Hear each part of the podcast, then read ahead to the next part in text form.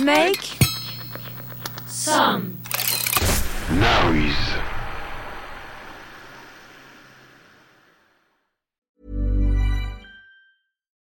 Millions of people have lost weight with personalized plans from Noom, like Evan, who can't stand salads and still lost 50 pounds. Salads, generally, for most people, are the easy button, right? For me, that wasn't an option. I never really was a salad guy. That's just not who I am. But Noom worked for me. Get your personalized plan today at Noom.com. Real Noom user compensated to provide their story. In four weeks, the typical Noom user can expect to lose one to two pounds per week. Individual results may vary. Ready to pop the question? The jewelers at BlueNile.com have got sparkle down to a science with beautiful lab grown diamonds worthy of your most brilliant moments. Their lab grown diamonds are independently graded and guaranteed identical to natural diamonds, and they're ready to ship to your door. Go to Bluenile.com and use promo code LISTEN to get $50 off your purchase of $500 or more. That's code LISTEN at Bluenile.com for $50 off. Bluenile.com code LISTEN. Hiring for your small business? If you're not looking for professionals on LinkedIn, you're looking in the wrong place. That's like looking for your car keys in a fish tank. LinkedIn helps you hire professionals you can't find anywhere else, even those who aren't actively searching for a new job but might be open to the perfect role. In a given month, over 70% of LinkedIn users don't even visit other leading job sites. So start looking in the right place. With LinkedIn, you can hire professionals like a professional. Post your free job on linkedin.com slash people today. Derrière Derrière l'objectif. l'objectif.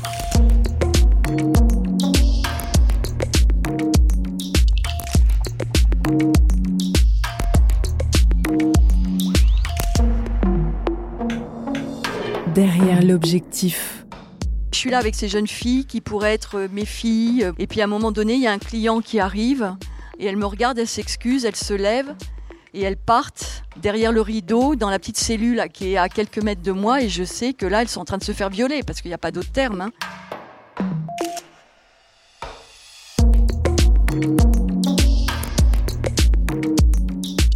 Photoreporter depuis plus de 30 ans, Marie Dorigny, désormais membre de l'agence Myop, a rejoint le monde de la photographie en 89 lors de la Révolution roumaine et a réalisé depuis des reportages engagés sur le travail des enfants, la condition des femmes ou les formes contemporaines d'esclavage. Ces photographies, publiées dans la presse nationale et internationale, ont également été exposées à maintes reprises. Les galeries photos de la FNAC ont accueilli son travail sur l'esclavage domestique. Le festival Visa pour l'image à Perpignan, celui des enfants de l'accaparement des terres, ou encore la Bibliothèque nationale de France a permis d'exposer ses photographies sur la prostitution et l'immigration clandestine. Derrière l'objectif de Marie Dorigny, qui a donc consacré une grande partie de sa carrière à dénoncer la prostitution dans le monde, son travail commence en Asie dans les années 90. J'ai choisi ce sujet sur les violences contre les femmes et les trafics de femmes pour les réseaux de prostitution parce que c'est un des sujets que j'ai abordé euh, très tôt, au début des années 90, et que je complète euh, malheureusement euh, encore régulièrement au fil de mes reportages. C'est le petit matin et Binita Nepali termine ses tâches ménagères. Elle plaisante avec sa sœur, leur mère prépare le petit déjeuner. Pendant la journée, Binita est une adolescente normale. La nuit, elle devient prostituée.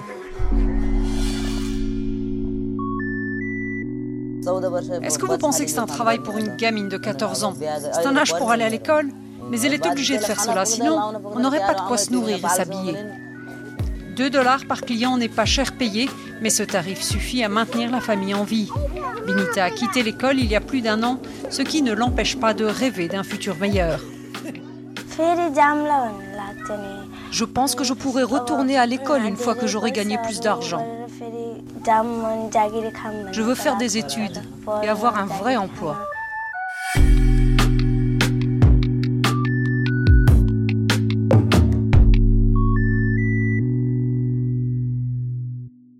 Ça a démarré au début des années 90. J'ai, j'ai- alors c'est loin, j'essaie de me souvenir des dates précises, mais je dirais vers euh, 94, 93, 94. Je travaillais à l'époque sur le sida. Je m'étais intéressée à, à la contamination des familles par le sida, parce qu'à l'époque, on parlait essentiellement du sida euh, dans la communauté euh, homosexuelle. Et très rapidement, par, euh, par le biais de mes lectures ou d'amis, j'ai découvert qu'il y avait beaucoup de femmes mariées qui étaient atteintes du sida. Et donc ça collait pas à ce qu'on savait à l'époque de cette maladie. Et je me suis posé la question de bah, pourquoi est-ce que des femmes mariées, mères de famille, euh, sont atteintes du sida? C'était par leur mari. Elles avaient été contaminées par leur mari. Et pourquoi par leur mari? Parce qu'ils euh, fréquentaient des prostituées. J'ai commencé à travailler sur euh, cette question en Asie. Je suis allée en Thaïlande et en Inde avec l'aide de d'ONG locales et je suis allée à leur côté dans les régions euh, où à, la fois il y avait beaucoup de bordels que fréquentaient les hommes et puis dans les régions d'origine des jeunes femmes prostituées dans ces bordels. Et qui dit prostitution dit essentiellement trafic euh, de femmes puisque euh, la plupart des jeunes femmes que je photographiais avaient été victimes de trafic.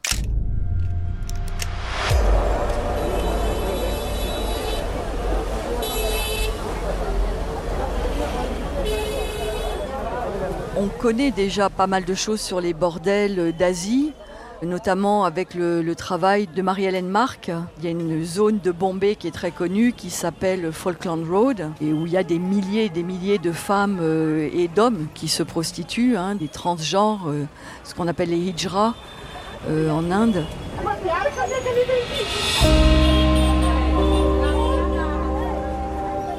Donc j'ai découvert ces quartiers-là et c'est juste euh, l'enfer sur Terre.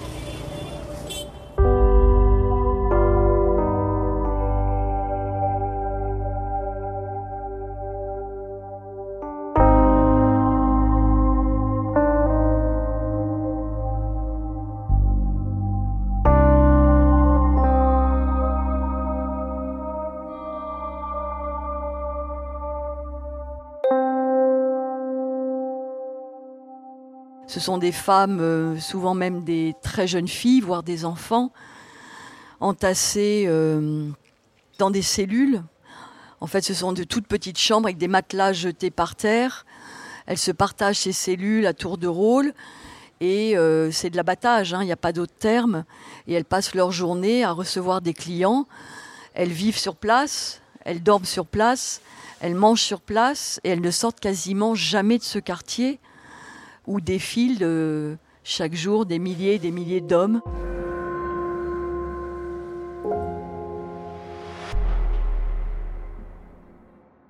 Et puis en Thaïlande, même chose, j'ai suivi des médecins dans des bordels du nord de la Thaïlande, dans des régions. euh, je suis pas allée dans les, bordels de Bangkok, euh, de Pattaya et autres, mais je suis allée là où c'est encore plus pitoyable, où c'est vraiment la prostitution très très bon marché.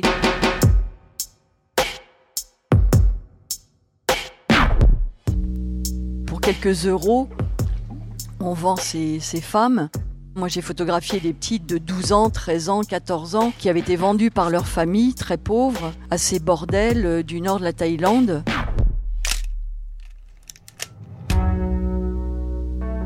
J'ai visité un bordel de campagne pour les militaires birmans à la frontière de la Thaïlande et de la Birmanie, mais côté birman.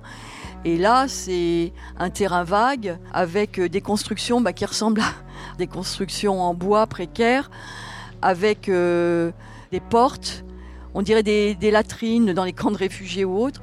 Bah, ce sont des constructions en bois avec des portes, et vous avez des queues d'hommes qui attendent devant chaque porte, et derrière chaque porte, il y a un matelas par terre et il y a une jeune fille qui attend de se faire passer dessus. Et ça dure toute la journée. Voilà ce que j'ai vu euh, dans ces régions.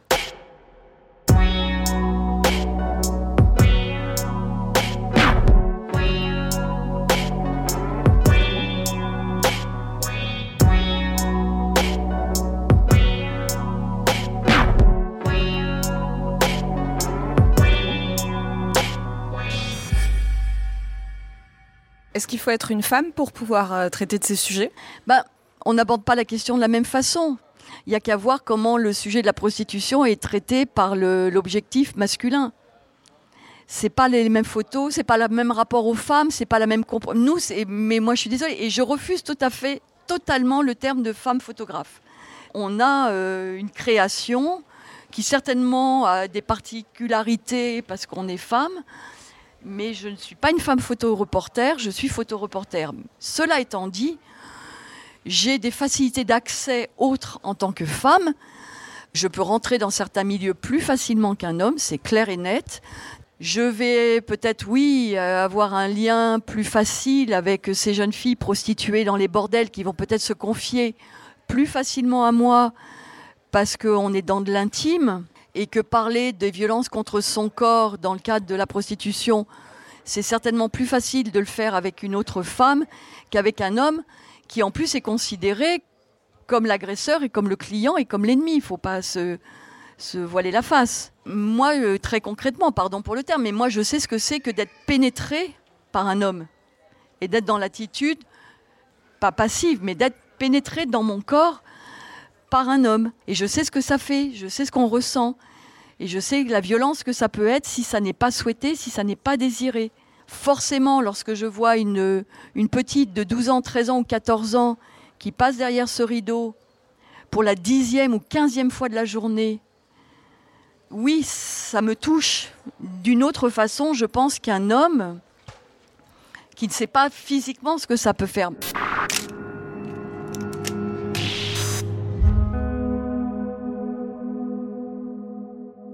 Moi, dans le cadre de ce sujet-là particulièrement, j'ai mes limites. C'est-à-dire que déjà, j'ai du mal à rester dans une pièce sachant ce qui se passe dans la pièce d'à côté. Mais rentrer dans cette pièce et aller faire la photo, j'aurais pu, hein, c'est très facile. Il suffit de payer. Si je paye le proxénète, si je rétribue la petite prostituée, et si je donne de l'argent au client, qui de toute façon lui est très fier de ce qu'il est en train de faire, je peux la faire cette photo. Mais alors là, moi, j'atteins euh, une limite psychologique euh, totale.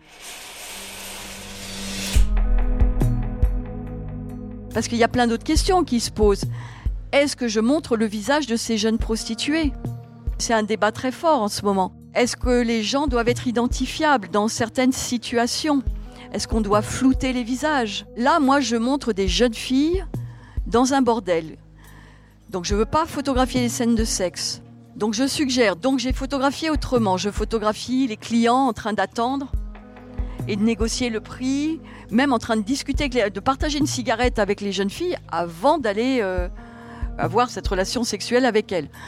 Donc je photographie ces jeunes filles et ces jeunes gens qui ont le même âge avant que l'un paye l'autre et l'utilise. Je photographie euh, la mère Macrel en train de négocier avec le, client. Je photographie les jeunes filles entre elles en train de discuter, d'avoir un moment.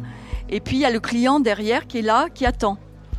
Donc je montre ce qui se passe. Et surtout, moi j'ai choisi de ne pas flouter parce que je veux qu'on voit ces jeunes femmes, qu'on voit à quel point elles sont jeunes, elles sont belles, elles sont tendres, elles sont là avec des moments de complicité, elles s'embrassent. Bon, je veux qu'on les voit, qu'on voit quels êtres humains elles sont.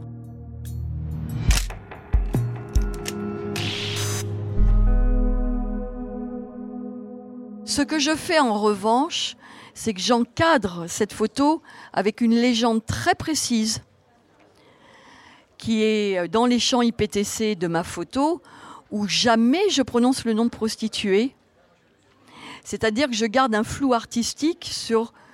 Je parle d'industrie du divertissement en disant il y a des jeunes, parce qu'au Népal, c'est comme ça qu'ils appellent ça. Je dis, je fais une légende générique en disant beaucoup de jeunes filles des campagnes népalaises viennent euh, vers la grande ville attirées par euh, les opportunités de, de travail qu'elles n'auraient pas dans leur village et se retrouvent piégées dans l'industrie du divertissement.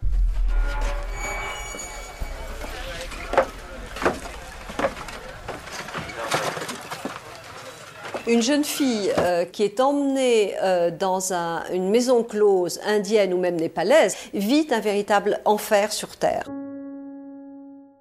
C'est-à-dire concrètement que vous avez euh, généralement des jeunes filles qui sont dans des chambres en terre battue, qu'elles dorment sur des nattes, qu'elles sont violées 20 à 25 fois par jour, euh, que si elles tentent de se rebeller, elles sont battues. Et quand je dis battues, ce ne sont pas forcément des, euh, pas seulement des claques, mais il y a des coups très durs, il y a des cas de fracture de membres.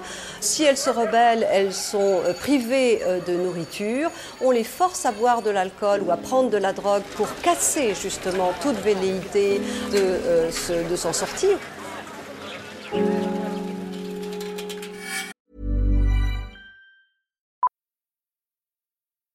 Millions of people have lost weight with personalized plans from Noom, like Evan, who can't stand salads and still lost 50 pounds. Salads, generally, for most people, are the easy button, right? For me, that wasn't an option. I never really was a salad guy. That's just not who I am. But Noom worked for me. Get your personalized plan today at Noom.com. Real Noom user compensated to provide their story. In four weeks, the typical Noom user can expect to lose one to two pounds per week. Individual results may vary. It's that time of the year. Your vacation is coming up. You can already hear the beach waves, feel the warm breeze, relax, and think about work. You really, really want it all to work out while you're away. Monday.com gives you and the team that peace of mind. When all work is on one platform and everyone's in sync, things just flow wherever you are. Tap the banner to go to Monday.com.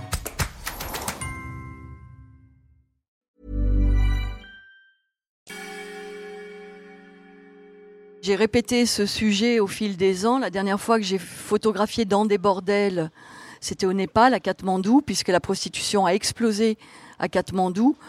Euh, aujourd'hui, il y a ce qu'on appelle les salons de massage euh, à Katmandou partout pour la clientèle locale, mais alors de plus en plus pour de la clientèle étrangère qui a compris que les, règles s'étaient durcies en Thaïlande, euh, au Vietnam, et donc tous les pédophiles et autres pervers sexuels qui n'osent plus aller dans ces pays-là parce qu'ils savent qu'ils peuvent être poursuivis en Europe, dans leur pays d'origine, ils se replient maintenant vers le Népal, où là, il n'y a pas cette législation protectrice pour les, enfants. Et donc la prostitution a explosé à Katmandou. Et mes dernières photos dans des bordels, c'était à Katmandou en 2013. Et là, j'avoue que je suis, j'ai eu l'opportunité de présenter une bourse prestigieuse pour essayer de poursuivre ce travail. Et j'ai capitulé. J'ai pas présenté cette bourse avec ce sujet, alors que pourtant j'étais pile dans le, dans le profil de ce qui était demandé. Mais je n'ai plus le courage d'aller faire ce genre de photos.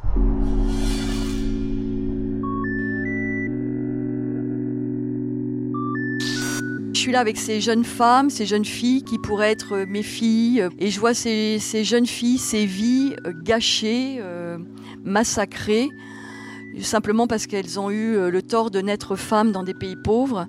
Et je suis là à partager le thé avec elles, à, parler de leur histoire. Et puis à un moment donné, il y a un client qui arrive et elle me regarde, elle s'excuse, elle se lève et elles partent derrière le rideau dans la petite cellule qui est à quelques mètres de moi et je sais que là elles sont en train de se faire violer parce qu'il n'y a pas d'autre terme. Hein.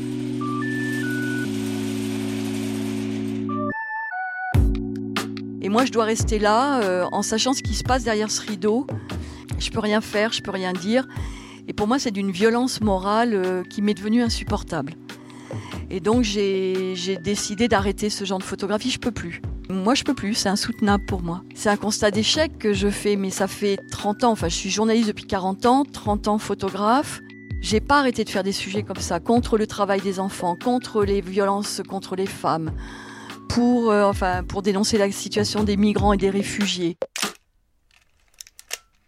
Il y a un moment, on se dit, mais c'est un éternel recommencement. On, a l'impression de faire les mêmes photos euh, 10 ans, 20 ans, 30 ans plus tard. C'est même pire dans certains pays. Et on a l'impression d'une telle impunité pour tous ceux qui participent à ces trafics. Moi, je suis arrivée au bout de ce que je pouvais faire et je passe le relais euh, à qui en veut. Je pense que j'ai fait ce que je pouvais. Euh, Il y a toutes ces jeunes femmes euh, brillantes, talentueuses, très péchues et qui sont bien militantes sur ces questions-là, qui arrivent et j'espère qu'elles vont prendre le relais. Derrière l'objectif. Vous avez aimé cet épisode? N'hésitez pas à le noter, le partager, le commenter.